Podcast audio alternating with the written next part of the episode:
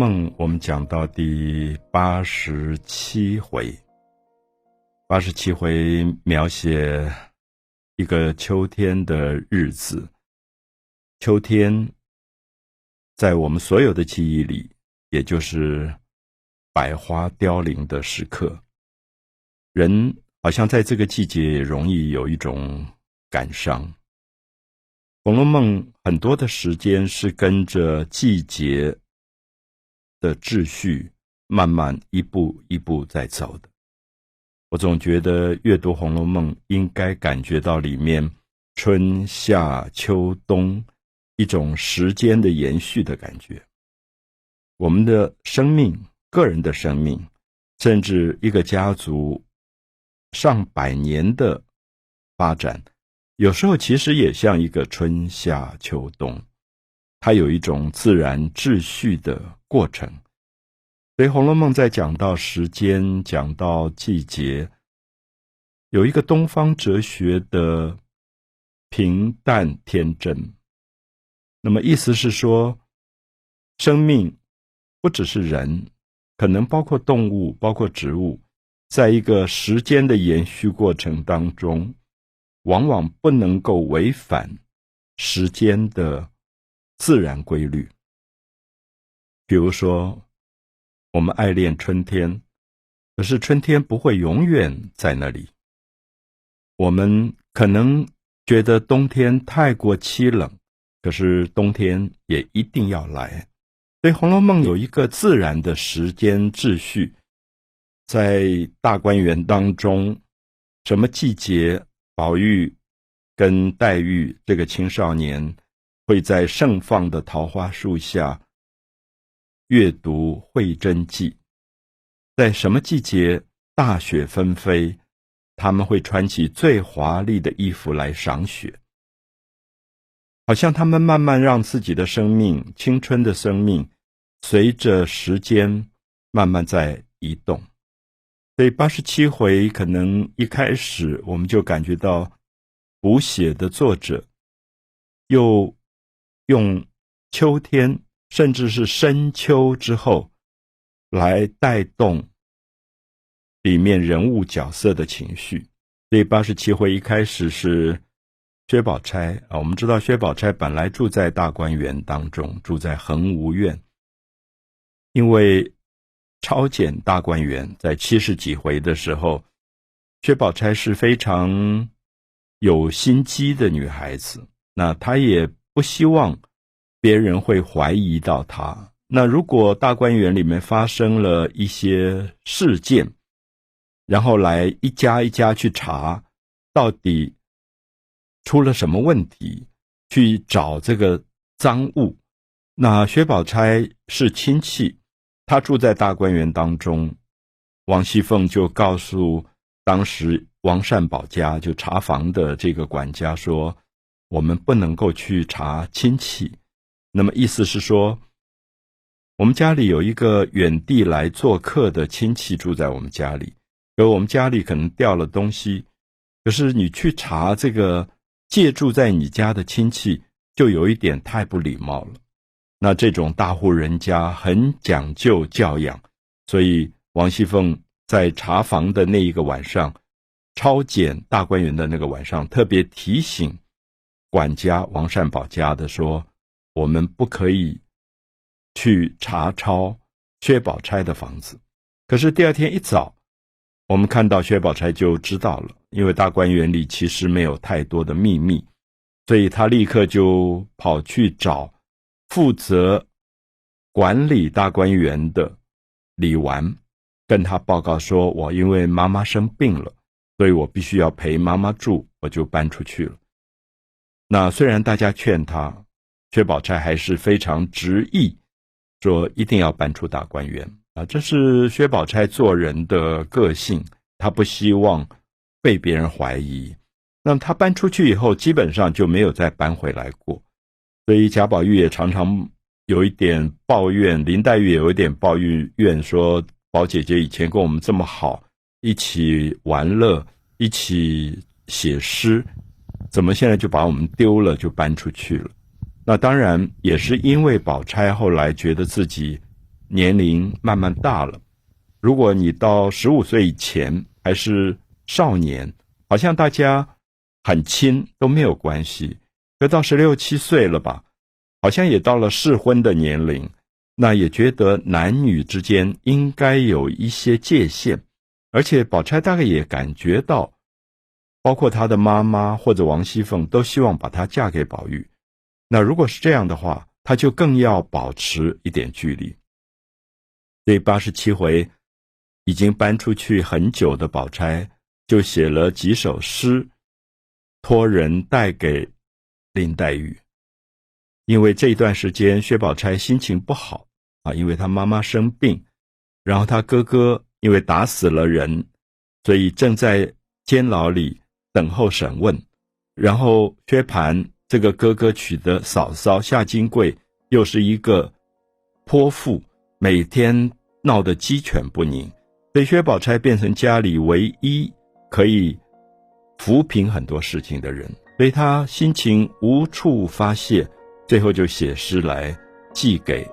最要好的朋友林黛玉。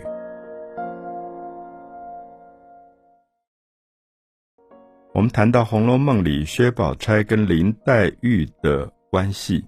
其实是非常复杂的。《红楼梦》一开始是宝玉的表妹林黛玉，因为母亲死亡了，所以没有人照顾，大概八九岁吧，就由父亲托人带进贾府，依靠外祖母，就是依靠贾母，所以她从小就跟宝玉。几乎是睡在一张床上一起长大的，两个人非常的亲。那这种亲，我们很难界定他是友情还是爱情。可是不多久，来了一个年纪大一点点的薛宝钗，非常优秀，长得漂亮，那懂事得体，每个人都喜欢她，然后也知书达理，所以黛玉就感觉到。好像有了一个竞争的对象，也感觉到宝玉这个男孩，好像有一部分的时间就要分心去照顾薛宝钗，所以我们在一个世俗的角度，我们就会觉得黛玉跟宝钗的关系好像是一个情敌的关系。啊，不管这个情是友情或者爱情，因为林黛玉觉得她跟宝玉很好，好像不能有第三者。我想，这还是从世俗的看法。我们现在在世俗里总是觉得啊，这两个人感情发生了问题，因为有第三者。我们也有一个通俗的语言叫“小三”。可是，我想大家可以了解到，有时候我们很少去分析这两个人在一起有了第三者，往往是两个人早就已经感情出现了问题。所以我们会发现说，好像。当事人有时候就恨那个第三者，可是也许只是一种概念，就是说这个第三者迟早要发生。如果两个人之间的信任不够，两个人之间的情感不够深，那今天没有第三者，明天还是有可能有第三者。所以我觉得，宝玉、黛玉、宝钗这三个人是不是一个世俗廉价爱情小说里讲的三角关系呢？我想在很多的连续剧、电视里都有一点往这个方向发展啊。可是基本上，我觉得如果你阅读《红楼梦》的原作，你会发现这两个好像是情敌，他们很奇怪又彼此欣赏。因为在所有十几岁的少女当中，黛玉大概心里很清楚，能够跟她并驾齐驱的，其实就是宝钗。宝钗心里也很明白，黛玉如此优秀，所以我不知道能不能做这样的比较。就是如果我们在十五岁，大概国三、高一这个年龄，班上有一个人永远跟你是第一名或第二名，我想你大概一方面有一点嫉妒，说这次他考了第一名，我变成了第二名。可是同时你会注意一下，你大概最看得起这个人，也是对方，因为其实。对手有时候就是知己，因为两个人都够强，所以我们看到《红楼梦》里面，其实后来越到中段的时候，你越来越发现林黛玉跟薛宝钗变成了好朋友，他们彼此无话不谈，甚至宝钗私下觉得黛玉的身体不好，非常费事的为她去熬燕窝粥，去调养黛玉的身体。我想，一般我们如果讲小三，讲第三者，大概不会这样对对方吧？啊，所以我很希望大家看到《红楼梦》其实不是一般世俗的。廉价爱情小说，他写人性写得非常的深。那我想，在八十七回当中，大家也特别会发现，宝钗一个人很孤独的时刻，妈妈生病，哥哥打死了人，嫂嫂闹得鸡犬不宁，他在最痛苦的时候无处宣诉，最后他就会写诗，然后寄给了黛玉。林黛玉收到了，她也很感动。她说：“宝姐姐，什么人都不寄，单单寄给我，那表示真的我们的情谊是不一样的。所以我特别希望八十七回能够让大家看到宝钗跟黛玉的关系，也许会打开我们自己在日常生活里，不要总是把很多东西变成了对立啊。有时候我们会发现，原来好像对立的双方，其实有彼此最欣赏。”也最了解的部分，所以林黛玉也拿起笔来写了诗，把她自己在这个深秋时节的心情的感触，寄给了薛宝钗啊。我要讲的是说，两个都是孤独的少女，两个少女也都有自己很自负的生命的理想，所以他们彼此惺惺相惜啊，彼此觉得对方是可以。交往的最好的知己，所以虽然不能见面，隔离在两方，他们以诗句来做沟通，来传达。那我觉得这是《红楼梦》可能对今天读者非常重要的影响，因为我们的社会里常把人的关系陷入在一种非常低俗的避俗的一种廉价关系里。可是我常常想，如果你看到黛玉、宝玉、宝钗，他们三个人之间相处的关系，你会有一个向往，你会想，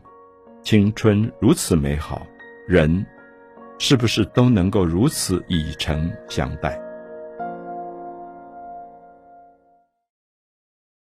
八十七回中断以后，描写一个孤独的林黛玉，在读完薛宝钗的诗之后，心里也有很多触动。深秋时节是容易感伤的时节，那偏偏这个时候，他的丫头雪雁因为要照顾他穿衣服、添衣服，因为天气变凉了，那么打开柜子，就拿出了一些黛玉很久没有看到的东西，比如说两块很旧的手帕。也许有些读者还记得，宝玉有一次被父亲打伤了，伤得非常严重。那林黛玉去看他，哭的两个眼睛都肿了。那黛玉又不肯停留太久，因为宝玉被打伤，就一直有人来探病。那黛玉不想让别人看到她眼睛哭肿的样子，她就赶快溜走。那宝玉躺在床上也不能动啊，因为屁股跟大腿都被打打烂了，趴在床上不能动。可是他心里一直想，他最关心的那个林妹妹。哭的这个样子怎么办？他就找了一个丫头晴雯说：“你要不要去看看他，到底怎么样？”他其实是因为关心，可是他也不晓得到底应该怎么去慰问林黛玉。那晴雯说：“我没事，我跑去说，我来看看你，我不是挨骂吗？”他说：“你要不然就是你要送他什么东西，我借口带这个东西去，我去看一看。”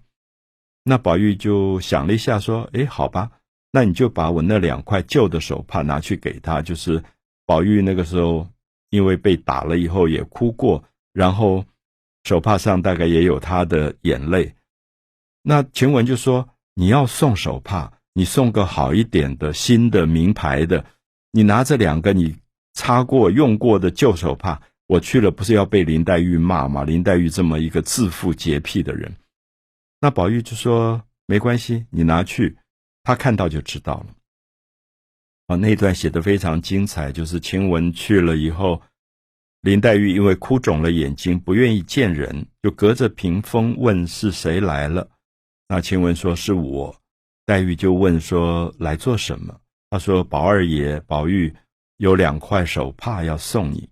那林黛玉就在里间床上回答说，大概是很珍贵的什么名牌手帕吧。那我都有，叫他送给别人吧，别的姐姐妹妹。那晴雯就说：“不是新的，也不是什么名牌，就是他用过的旧手帕。”林黛玉马上就懂，就是那里面有一种只有知己可以懂的关心，就是因为宝玉觉得黛玉哭了，这个时候应该有手帕，所以黛玉就拿着这手帕擦了她的眼泪，所以这个手帕上有宝玉的眼泪。有黛玉的眼泪，后来黛玉就在这个手帕上写了诗，所以我们就看他看到这个比较年少时候跟宝玉来往的东西，他就有感伤，也有很多的心事。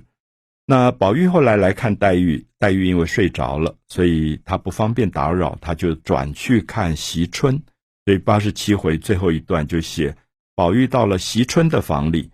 惜春正在跟。妙玉在下棋，那宝玉就不打扰他们，偷偷看他们下棋，然后看到其中有一些棋的关系，他就觉得很好笑。因为有时候我们觉得你旁观者看得很清楚，谁要赢了，谁要输了，他就哈哈这样笑出来了。那他一笑就惊动了惜春跟妙玉，那邢春就说。二哥哥，你真是的，你来也不讲一个话，把我吓了一大跳。你站旁边站多久了？这样，那这个时候我们就看到妙玉的反应很有趣。妙玉看宝玉，然后不方便看久，就低着头，就有点脸红心跳的感觉。妙玉心里面暗恋宝玉是大家都知道的，可是，在《红楼梦》的前八十回，原作者写妙玉的情感，对宝玉的情感写得非常淡。冷冷清清，不会让你有任何太过夸张的地方。